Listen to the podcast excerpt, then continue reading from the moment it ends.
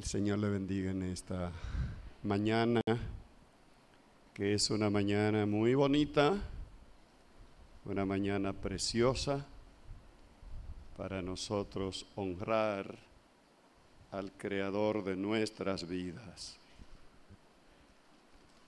En el libro de Colosenses capítulo 3,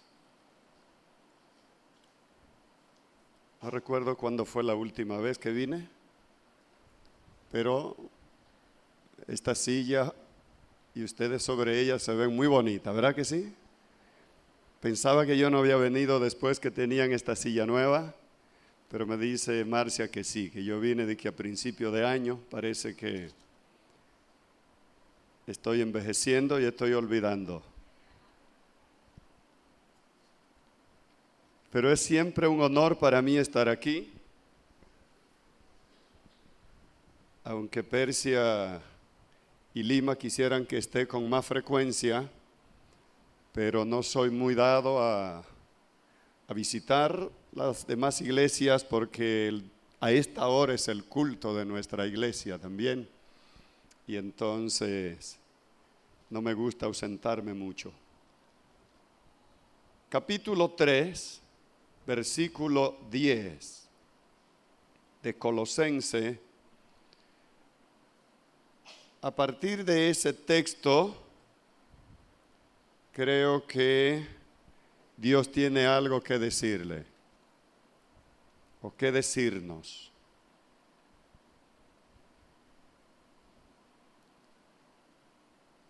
Y revestidos del nuevo hombre,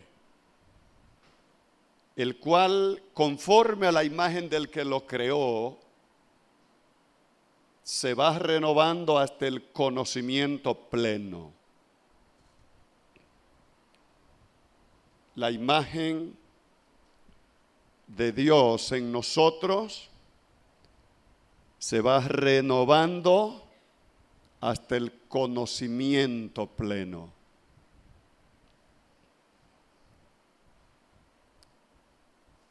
Con este tema de hoy, creciendo a la imagen de Dios. Creciendo a la imagen de Dios. Yo quiero desafiarlos a considerar a quien ha tratado de imitar en su carrera.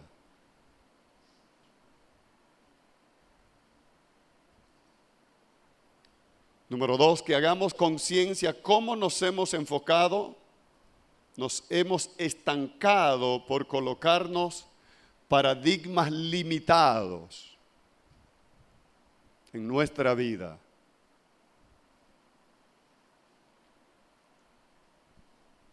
Mientras el deseo de Dios es que Él mismo sea nuestro modelo de crecimiento.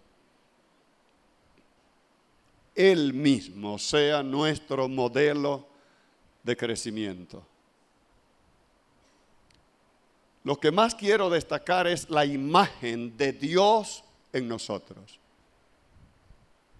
Siendo nosotros pecadores, siendo nosotros, por lo menos yo, malo, si usted quiere se puede excluir pero siendo nosotros malos, dice el Señor, si, vuestro Padre siendo malo saben dar buena dádiva a sus hijos, ¿cuánto más Dios?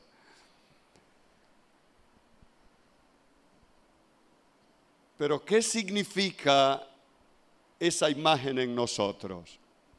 Y no podemos hablar de la imagen de Dios sin ir a Génesis capítulo 1.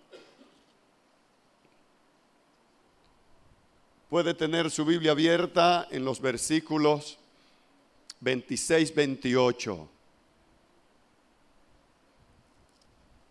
Entonces dijo Dios, hagamos al hombre a nuestra imagen conforme a nuestra semejanza y señoré en los peces del mar, en las aves de los cielos, en las bestias, en toda la tierra y en todo animal que se arrastra sobre la tierra. y creó Dios al hombre a su imagen, a imagen de Dios los creó, varón y hembra los creó. Y los bendijo Dios y les dijo, fructificad y multiplicaos, llenad la tierra y sojuzgadla y señoread en los peces del mar, en las aves de los cielos y en todas las bestias que se mueven sobre la tierra. Primer relato de la creación humana. Pero si observamos con detenimiento, a partir del versículo 3 de este mismo capítulo, nos vamos a dar cuenta de todas las obras maravillosas de Dios. No somos la única obra maravillosa de Dios. Somos buenos mozos, ¿verdad que sí, César? Somos lindos. Amén, Orlando, Yara. Pero no somos la única cosa hermosa que Dios ha hecho. Dios ha hecho muchas maravillas, pero como el hombre ninguna, como la mujer ninguna.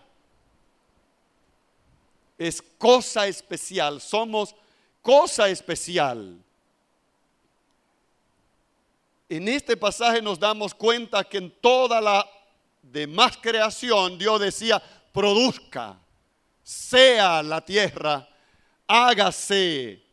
En los pasajes dice que Dios hizo la luz, la expansión, las aguas, los mares, la tierra seca, luego ordena a la tierra producir hierba verde, luego grandes lumbreras, luego ordenó a las aguas producir seres vivientes y aves que vuelen en la abierta expansión y creó los grandes monstruos marinos.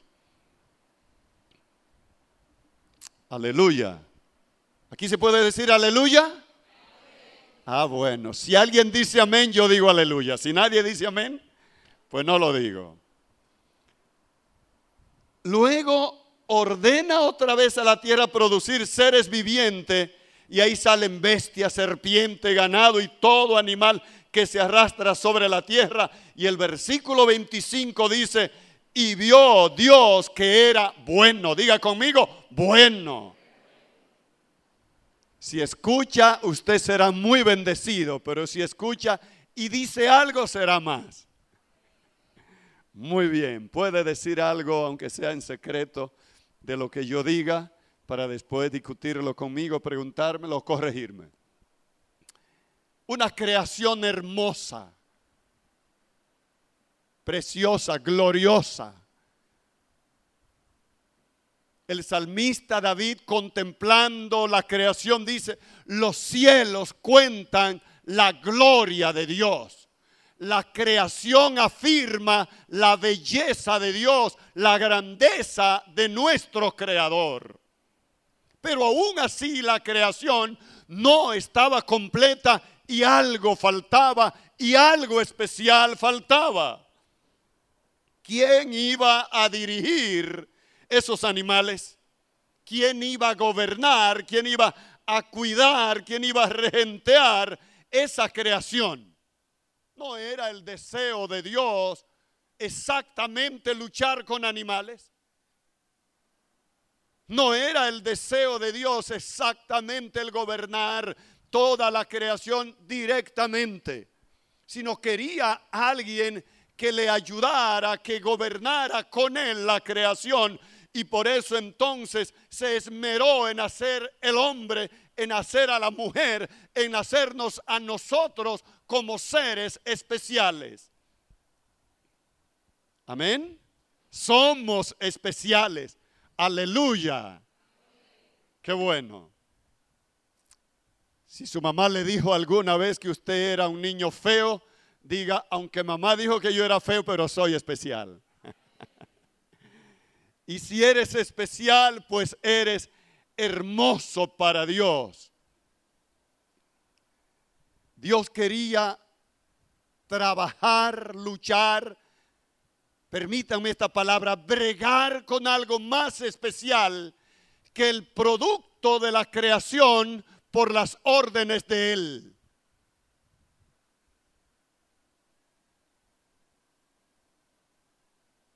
Dios no amó a los animales como amó al hombre. Dios no amó los monstruos como amó al hombre. Dios no amó los peces como amó al hombre. Yo pienso cómo serán hacer mucha gente que aman más a los perritos que a, que a la gente. Y que son tan cuidadosos con sus perritos bueno, no es que no lo cuidemos, no es que no lo amemos, pero el amor especial de parte de Dios no es para los perritos, no es para las mascotas, no es para los gatitos, él cuida de su creación, Él tiene que ver con su creación y nos ordenó a nosotros ser ciertamente mayordomo de su creación, pero su amor especial, dice la Biblia, que lo amó de tal manera al hombre, a esa creación especial, lo amó de tal manera que envió a Jesucristo para morir por esta creación especial de Él. ¿Puedo decir aleluya? Si hay amén, digo. Si no, no digo más nunca un aleluya. Génesis 26, 28 encontramos una creación especial, diferente. Hagamos El hombre es el producto de una relación plural.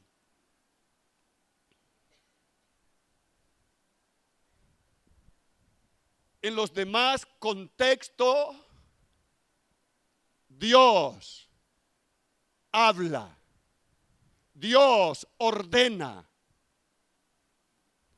En la creación del hombre, cuando va a crear al hombre, Dios se reúne la pluralidad de la divinidad entra en consenso. La pluralidad de la divinidad se habla a sí misma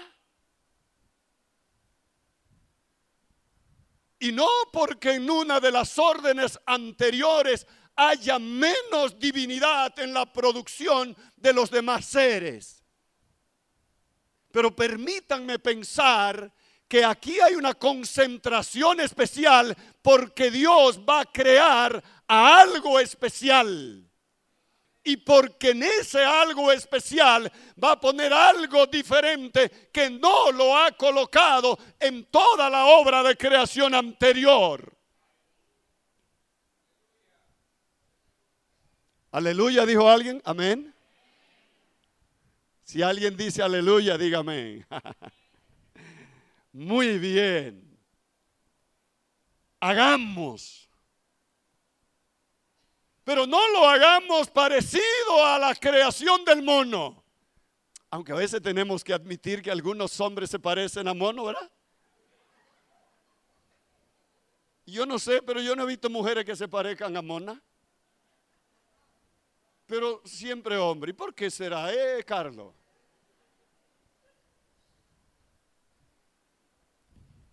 Perdonen los hombres. Estoy hablando, aquí no hay ninguno. Hagamos. Es algo especial. Vamos a fabricar, vámonos a enfocar, vámonos a concentrar en esa obra especial. Pero ¿por qué lo vamos a hacer tan especial? Porque lo vamos a hacer según nuestra semejanza. Y esto es lo que quiero enfatizar en esta mañana.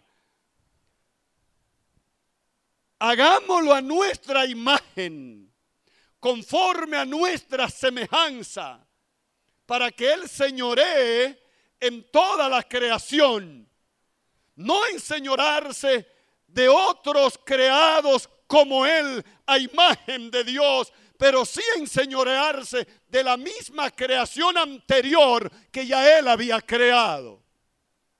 Cuidarla, protegerla, administrarla.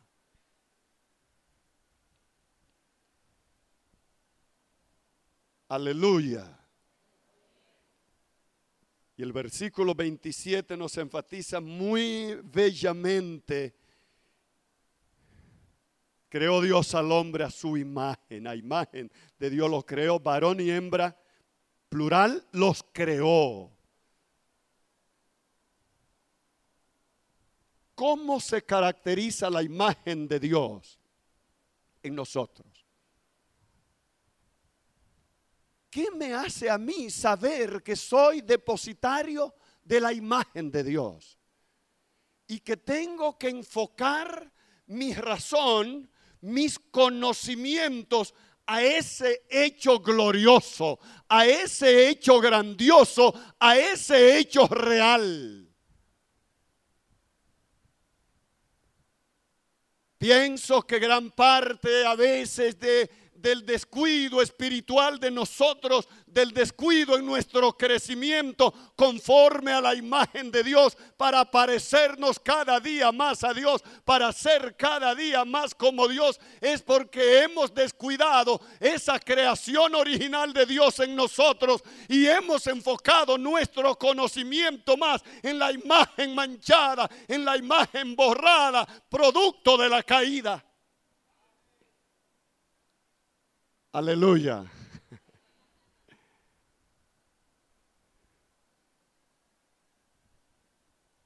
Aleluya. Fuimos hechos para parecernos a Dios en la parte inmaterial, no en la parte material, pues la Biblia dice que Dios es, ¿qué? Espíritu. Y en la parte inmaterial de Dios hay depositados en nosotros algunas características que son las que distinguen su imagen en nosotros. Y si no enfocamos nuestra vida intencionalmente, racionalmente, propositivamente en esas características, nuestra vida como creyente, nuestra vida como cristiano, nunca va a crecer. Necesitamos enfocar en nosotros, necesitamos distinguir en nosotros el depósito de esas características, de esas cualidades que definen la imagen de Dios en nuestra vida para que la cultivemos, cada día la cultivemos y en la medida que la cultivemos podamos pensar y evaluar hasta qué punto nos estamos pareciendo a Él porque somos hechos para parecernos a Él.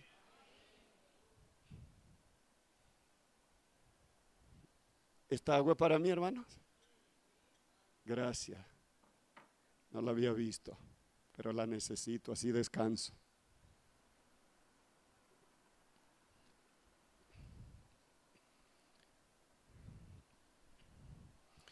Fuimos hechos en perfecta salud.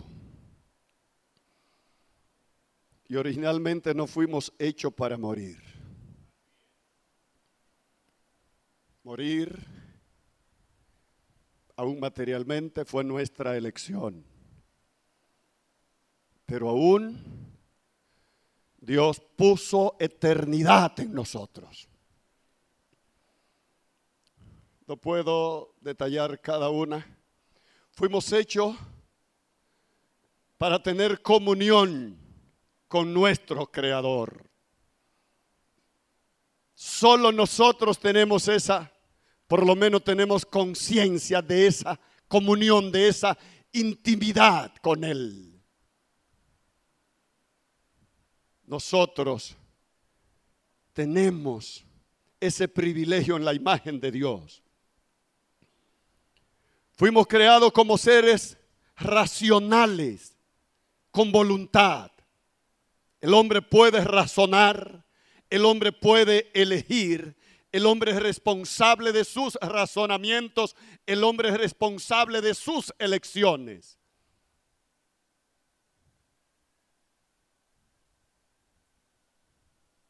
Fuimos creados en perfecta armonía con Dios moralmente. Fuimos creados en perfecta inocencia.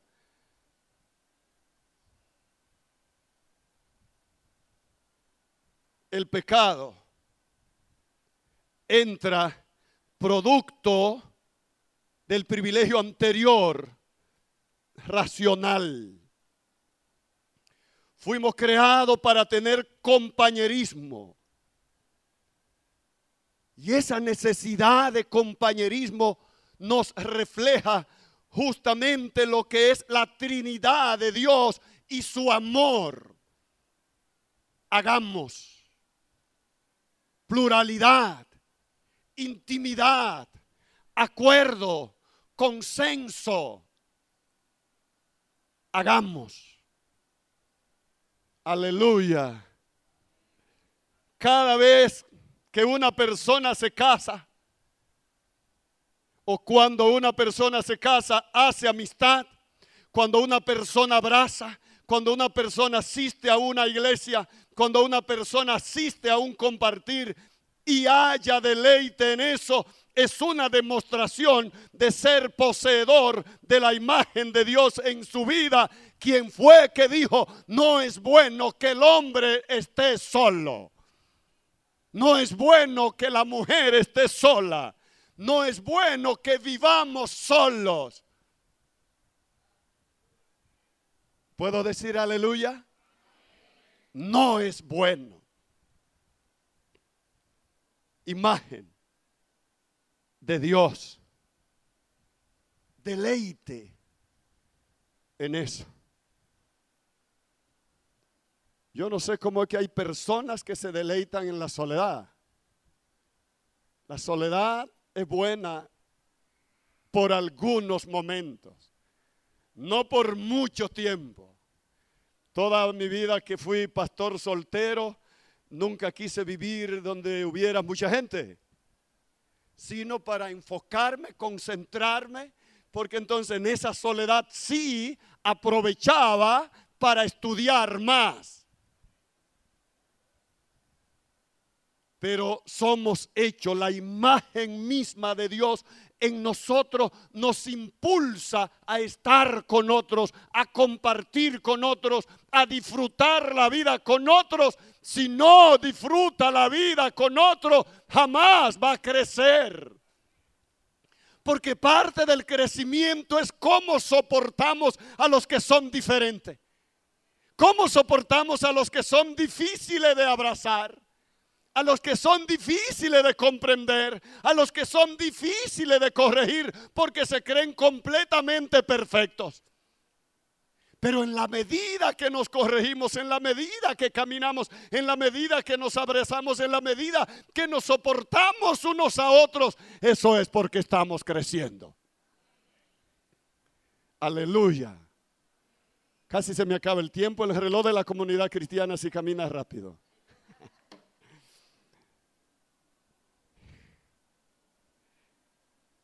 Ahora, la imagen de Dios en nosotros ha sufrido algunas distorsiones, no la imagen per se. Nosotros hemos distorsionado nuestro enfoque de la imagen de Dios para nuestra vida. Con la caída esa imagen se deterioró, pero no fue eliminada absolutamente de nosotros. Aún en el peor estado de bajeza moral, el hombre mantiene conciencia de algo superior, mantiene conciencia de Dios. De algún modo, llámele como le llame. aunque sea el razonamiento intelectual, pero de alguna manera coloca como algo superior a él mismo ese razonamiento intelectual. Cuando venimos a Cristo, esa imagen comienza a restaurarse en nosotros en la medida que nosotros avanzamos y crecemos espiritualmente. De modo que el crecimiento espiritual tiene que ver con nosotros asemejarnos a Dios que es espíritu. ¿Cómo crecemos entonces espiritualmente? Juan capítulo 4 versículo 24 dice que le adoremos en espíritu y en verdad porque Él es espíritu.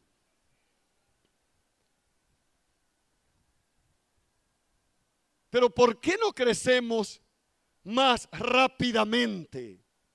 ¿Por qué no enfocamos en nosotros todas esas áreas que definen la imagen de Dios para que le dediquemos más tiempo intencional a ello? Yo estoy aquí describiendo algunas imágenes que se han interpuesto entre Dios y nosotros y que han robado nuestra atención. Yo soy padre. ¿Cuántos son padres aquí?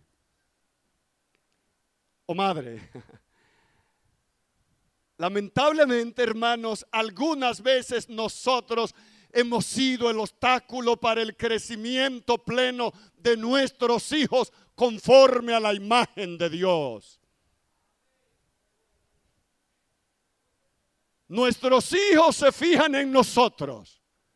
Nuestros hijos nos ven a nosotros como el modelo de crecimiento, el modelo de desarrollo hasta donde yo debo llegar y no debo superar a papá.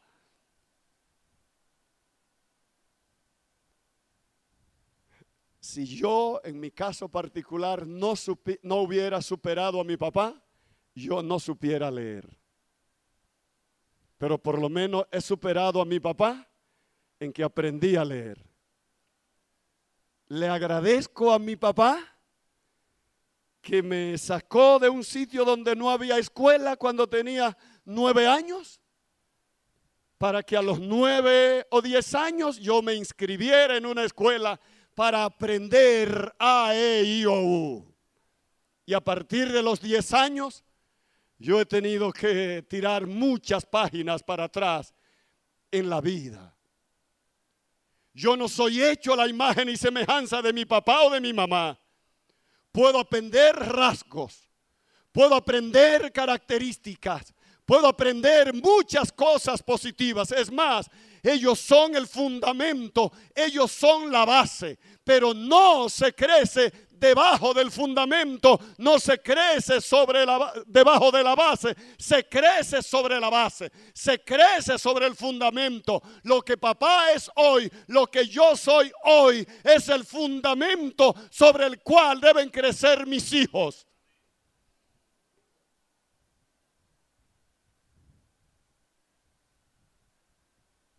¿Hay alguien que puede decir amén? Gracias por ese amén. En segundo lugar, nuestros líderes. Pablo dice que lo debemos de imitar a Él como Él imita a Cristo. Sin embargo, el modelo de hombre al que nosotros tenemos que imitar en última instancia es a Jesucristo. Cristo, humanamente hablando, es el modelo de hombre perfecto que nosotros tenemos que imitar. Nuestros líderes terrenales, sean estos políticos, sean estos religiosos, sean estos sociales, sean estos educativos, no son el modelo de imagen y semejanza de Dios en nuestra vida. Nunca, papá o mamá, mis líderes políticos, mis líderes sociales, mis líderes religiosos, nunca ellos pueden sustituir la imagen de Dios en mi vida, que es lo que yo tengo que enfocar para poder crecer como hombre o como mujer de Dios. Pero debo de confesar que muchas veces nosotros nos limitamos a competir con nuestros líderes. Y aunque sea la sana competencia, pero siempre debemos de aspirar a superarlos. Voy a decir algo más. Si esta iglesia con alguno de sus líderes produce otra iglesia, Amén. ¿Alguien me completa el razonamiento? Tiene que aspirar a que sea más allá, que vaya más allá, que crezca más allá, que madure más allá, que avance más allá, porque el modelo de crecimiento, el modelo de desarrollo es la imagen de perfección de Jesucristo en nosotros y no el liderazgo de la comunidad cristiana. Pero algunas veces los cristianos nos limitamos porque estamos muy acostumbrados a poner entre nosotros y Dios imágenes. No solamente las imágenes de nuestra antigua congregación. No solamente las imágenes visibles. Algunas veces las imágenes invisibles obstaculizan más el crecimiento de la vida espiritual que las imágenes visibles. De modo que la imagen de Dios en nosotros, en ustedes, en mí, en cada uno de los cristianos tiene que crecer según el modelo de Jesucristo, según el modelo de Dios, de su imagen colocada en nosotros.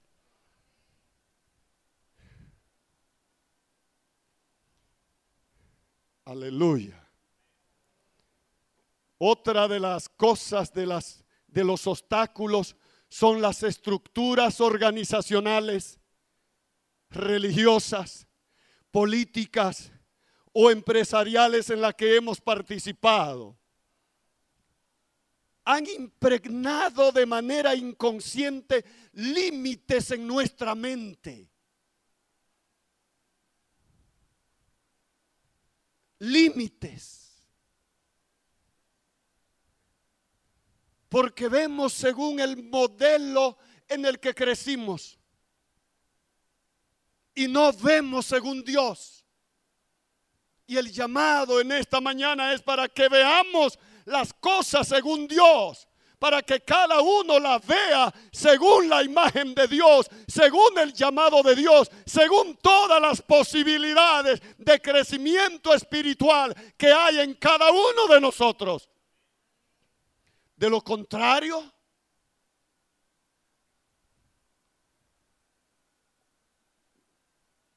las organizaciones morirían Estamos llamados a superar nuestras estructuras. Algún ser humano las creó. Alguien cuyo cerebro le llegaba hasta cierto límite las creó. Pero nosotros estamos llamados a superar cualquier tipo de estructura que en algún momento dado se conviertan en un obstáculo para alcanzar el propósito de Dios para nuestra vida. Yo tengo 44 años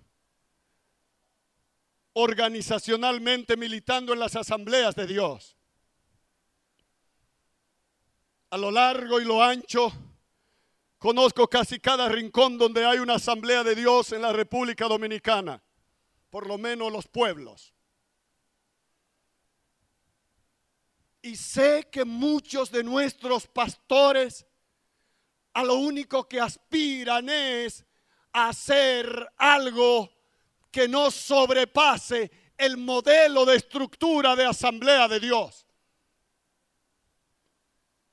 Y mi discusión cuando tengo que participar de alguno de esos espacios es que donde la Biblia dice eso. Que donde la Biblia menciona las asambleas de Dios como el modelo de imagen que nosotros debemos de imitar. Y en ninguna parte lo encuentro. Cristo es el modelo de vida para cada uno de nosotros. La imagen de Dios en nuestra vida tiene que ser el límite de nuestro crecimiento espiritual, del conocimiento espiritual que nosotros podamos alcanzar, no importa quién tenga que superar. Cuando yo llegué a Santiago, que encontré esta congregación en este pequeño espacio de 230 metros durante más de 40 años, 40 o 50, no recuerdo. La iglesia duró 65, 60 años en ese lugar. Ray la conoce casi desde su fundación, ¿verdad, Ray?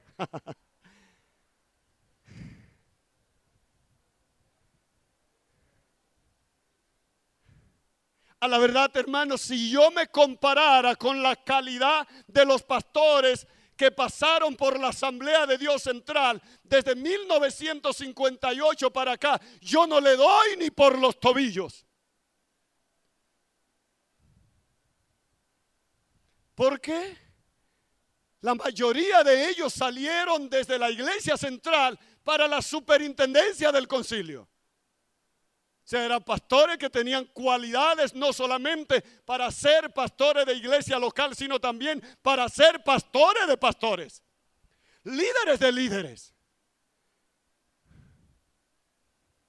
Pero estaba en mi cabeza, el Señor puso en mi cabeza que Asamblea de Dios Central había que sacarla de esos 200 metros cuadrados, 230 metros cuadrados, porque o José Villamán no volvía pan a nosotros, o nosotros teníamos que hacer algo con José Villamán.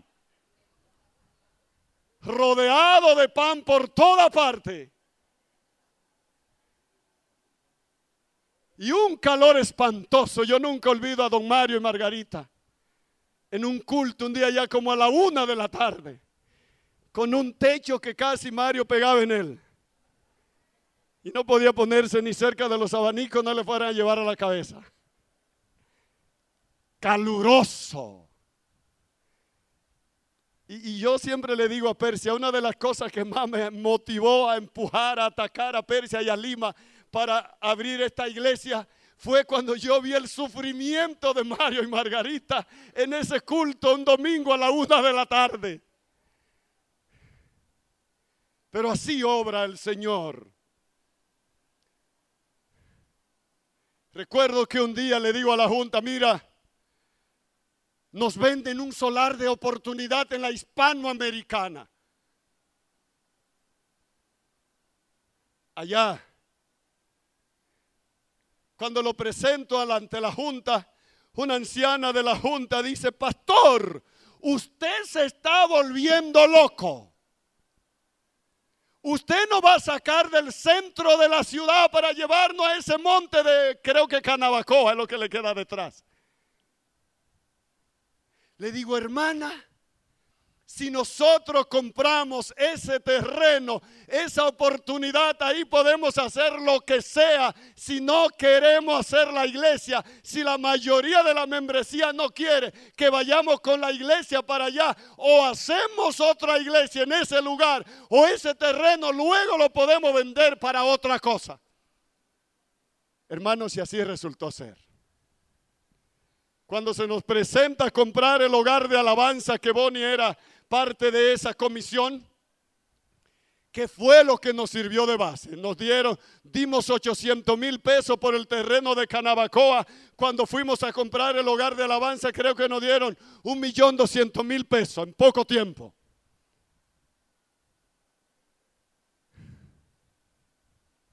Pero estaba en mi corazón estaba en mi llamado que aunque tuviera que desafiar a aquellos grandes pastores que habían salido, que habían cruzado por Santiago, pero estaba en mi corazón que si por lo menos Dios me utilizaba para sacar ese templo de 230 metros de ese lugar para alguna zona más amplia, que yo me podía morir o me podía ir. Y entendía que había cumplido una misión importante en el reino de Dios para su pueblo hacia el futuro. Y luego en esa misma inquietud, hermanos, se nos presenta la oportunidad de comprar ese terreno de hogar de alabanza. 8.200 metros. 2 millones y medio de pesos. Dos veces 13 con 5 cero atrás, decía Blanquito. Y solo voy a decir esto, hermano, no teníamos dinero, teníamos deuda con el VHD, creo que en ese momento Areli. Y yo le digo a la iglesia,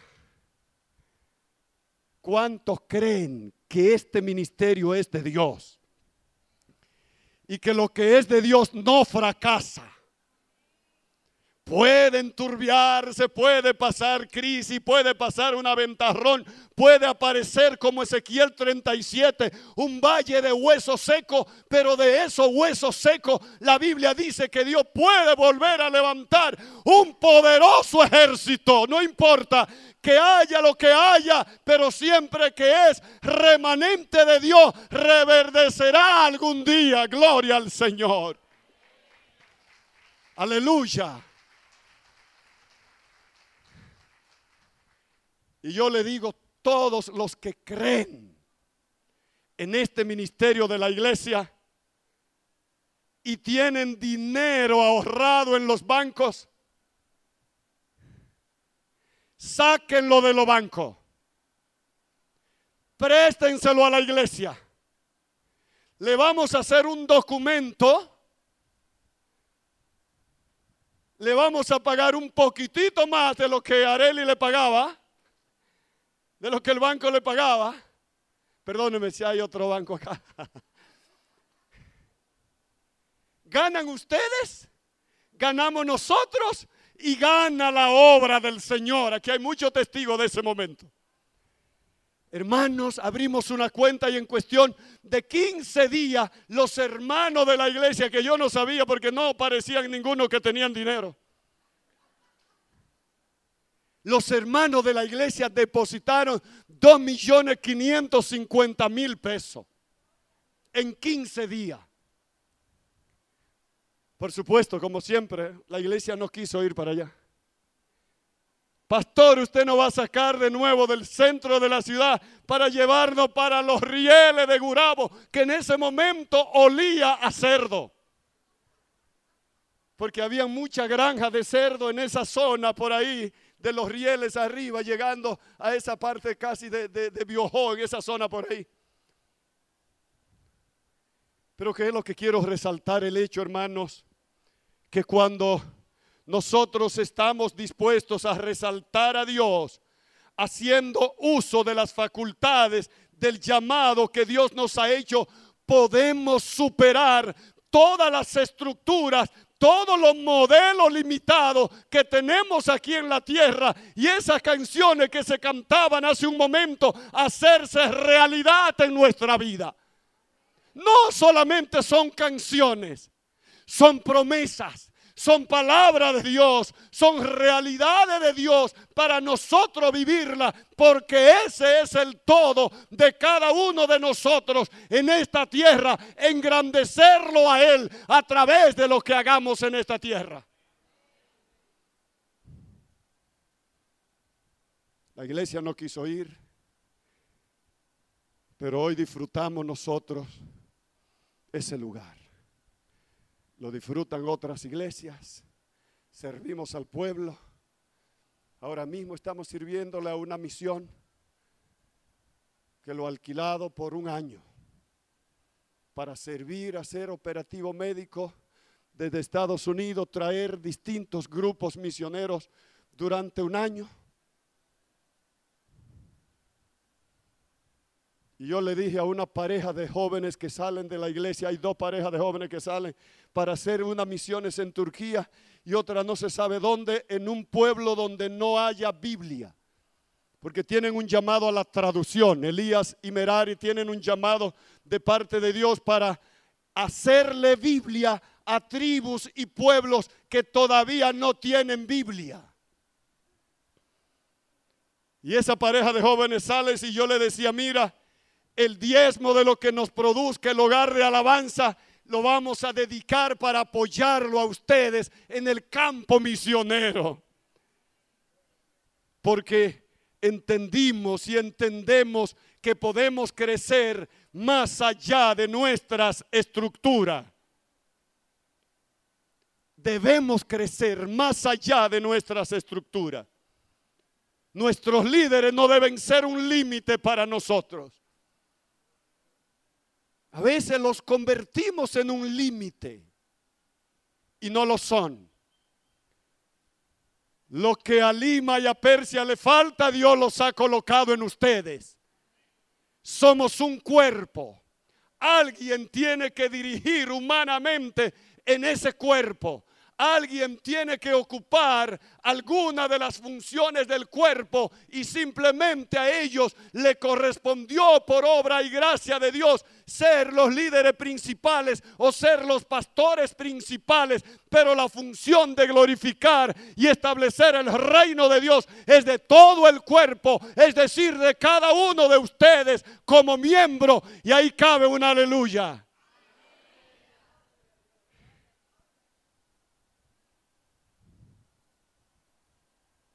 Estamos llamados a crecer según la imagen de Dios.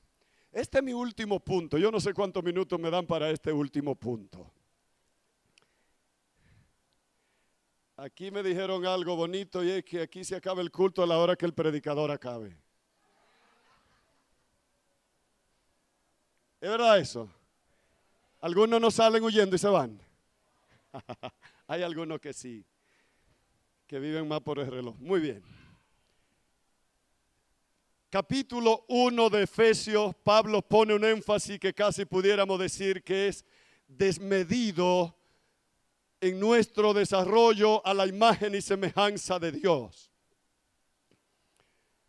Efesios capítulo 1, Pablo hace una oración y Pablo ora por los creyentes.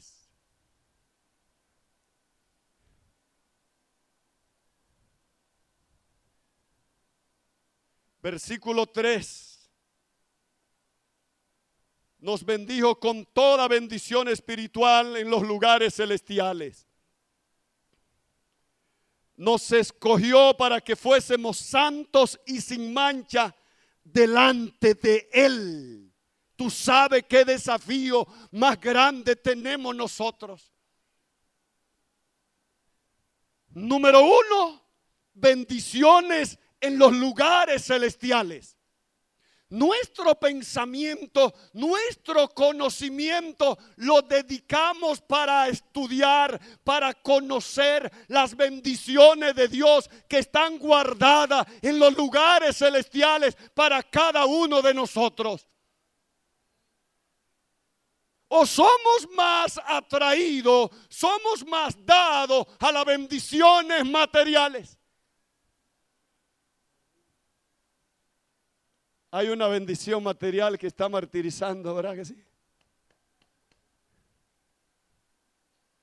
Un sabroso pollo. Pero Dios dice que nosotros somos bendecidos en Cristo Jesús con toda bendición espiritual en los lugares celestiales.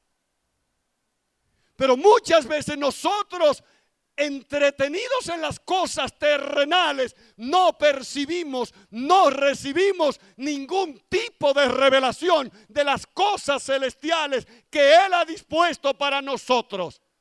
Y esas son las que se conforman a la imagen de Dios que está en nuestra vida y producen en nosotros el gozo, la felicidad, la, paz y todos los frutos que la Biblia dice que nosotros debemos de exhibir. Gracias por ese amén. Aleluya. Ya me dijeron el último amén.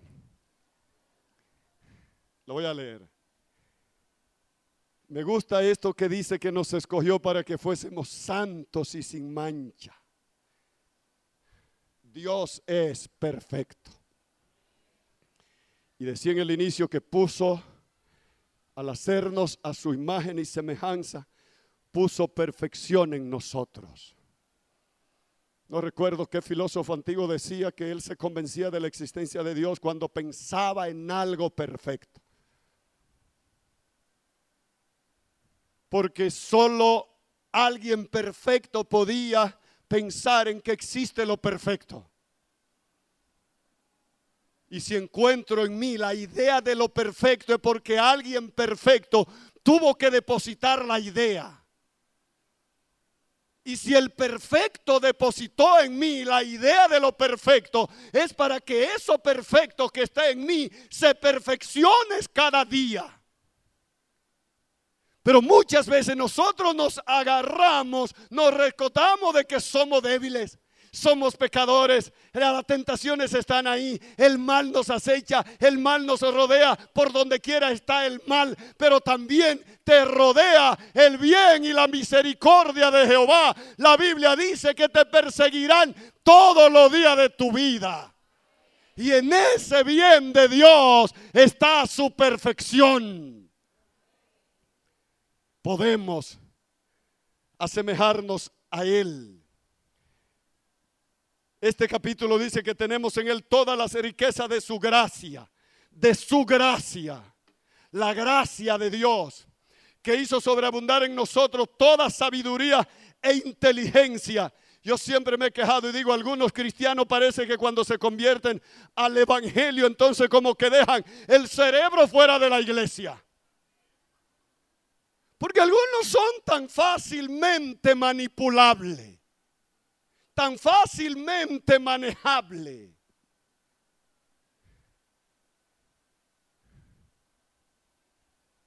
Yo tenía personas en la iglesia que eran devotos,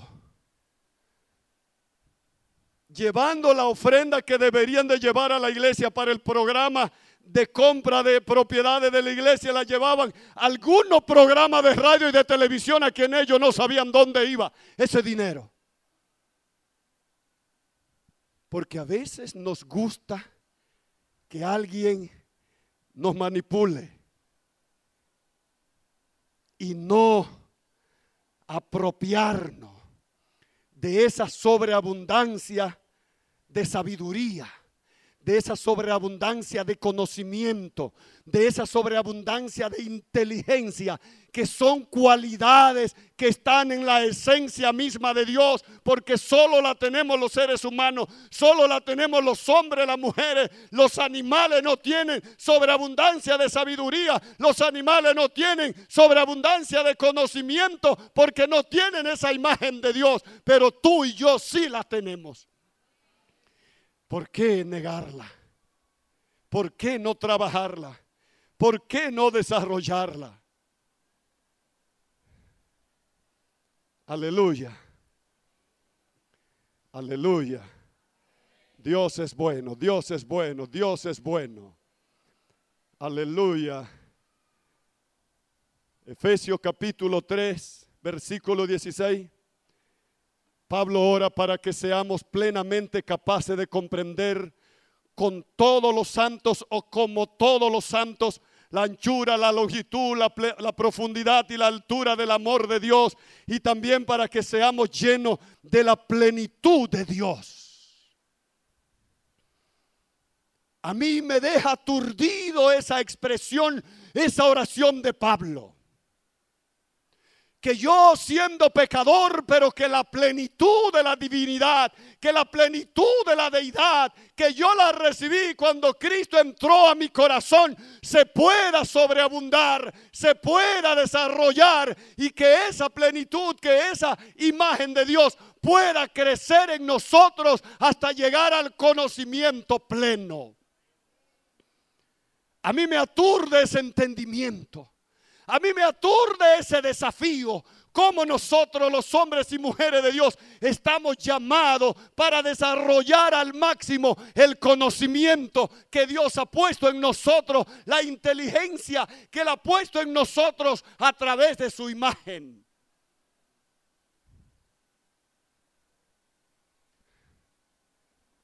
Aleluya.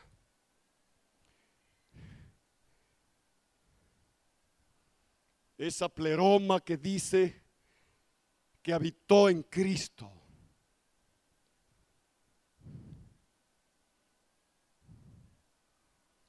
Nuestro llamado de hoy es a superar toda obra del pasado, ya que nuestros padres pioneros o fundadores jamás deben de ser un límite para nosotros. Ustedes como iglesia que todavía se le puede denominar iglesia nueva, ¿aceptan? Una organización alcanza la adultez después que traspasa a sus fundadores.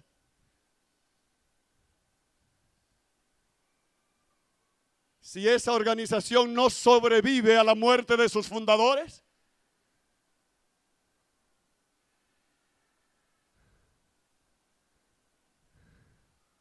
Y yo no estoy orando por la muerte de Lima y Persia y los,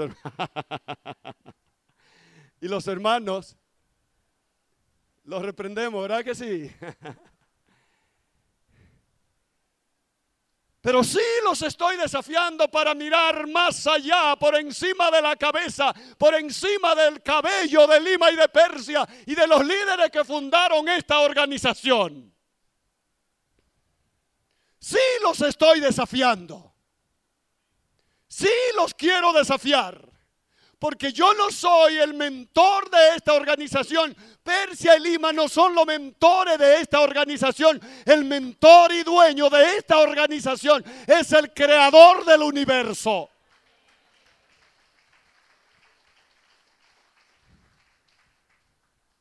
Solo Él y mis rodillas y creo que Blas y algunos que eran diáconos en ese momento son testigos cómo tuvimos que conversar en reuniones en mi oficinita que estaba en la segunda planta del edificio viejo. En los años 90 y tanto para que hace 20 años aceptaran, sí, se puede comenzar un culto en el edificio empresarial, sí, podemos alquilar ese lugar para el domingo, sí, ustedes pueden ir, sí, podemos enviarle un grupo de jóvenes para que le den clase a los niños, sí, podemos enviarle a Orlandito para que toque, podemos enviarle a Bla, podemos enviarle a María, podemos enviarle a este para que le den clase a los niños y tú verás que la gloria de Dios va a crecer. Y así fue. Pero nos arriesgamos. Y recuerdo que ayer Rafael Tomás estuvo por allá dándole el pésame a la familia Díaz. Y él me recordaba y decía, pastor, yo no había entrado después de la remodelación. Y entonces le digo, ¿tú recuerdas lo que tú dijiste cuando enviamos ese equipo de más de 20 personas? ¿Tú recuerdas que dijiste, yo no había pensado que esta organización era tan fuerte que fuera capaz de sacar de su seno más de 20, un equipo de más de 20 líderes? Y que no se ha desestabilizado la organización. No porque fuéramos buenos líderes, sino porque el fundamento es Jesucristo. No los líderes, el fundamento es Dios. Cuando nosotros mantenemos nuestra mirada en el Señor y estamos dispuestos a seguir los pasos de Él hacia la conquista que Él pone por delante de nosotros, no hay que tener ningún tipo de temor, porque Cristo está con su pueblo, Cristo está con su iglesia y Él es que ha llamado a su iglesia al desafío de crecer por encima de todos los modelos humanos u organizacionales que puedan aparecer en esta tierra. Crecemos hasta la imagen de Dios. Hermanos queridos,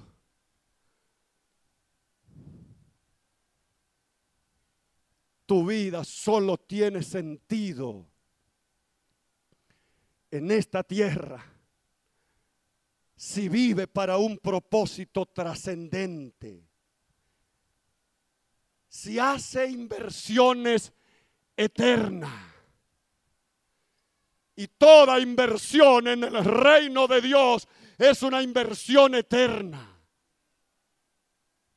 Jamás pensábamos dónde llegaría Asamblea de Dios que comenzó en 1937 en una de esas callecitas cerca del monumento.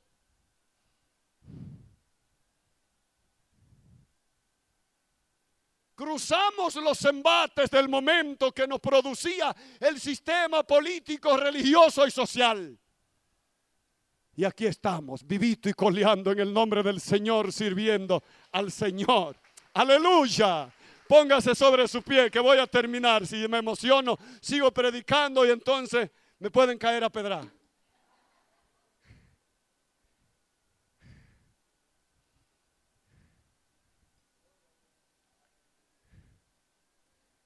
Hermanos, Asamblea de Dios no es dueño de esto.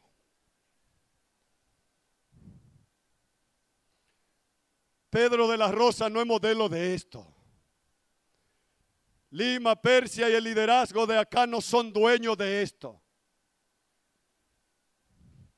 El dueño de este ministerio es el Señor. Lo que hacemos hoy cuando dedicamos nuestros talentos, nuestras capacidades, todos los recursos de imagen de Dios que Él ha puesto en nosotros, si la dedicamos para el desarrollo de su reino, estaremos bendiciendo generaciones que jamás nosotros hemos soñado. Jamás. Hoy llega a mi clase en la escuela bíblica un caballero y cuando le pregunto, dígame algo de su vida. Hace seis meses soy rescatado de la droga. Dígame algo más. 18 años de martirio a mi esposa. Y ella soportándome, digo, es una valiente.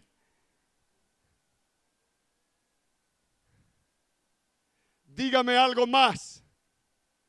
He decidido cambiar. Dígame algo más. Necesito la ayuda de ustedes.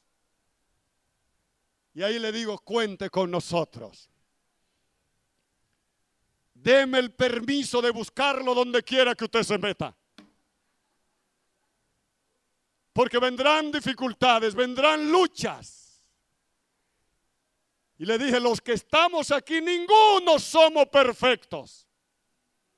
Así que si ve algo en nosotros de lo que usted hace o hacía, no se sorprenda. No se sorprenda que igual que usted estamos creciendo en el camino del Señor. Pero siga aquí. Aquí hay mucha gente que hace varios años, también como usted, eran consumidores y traficantes de droga.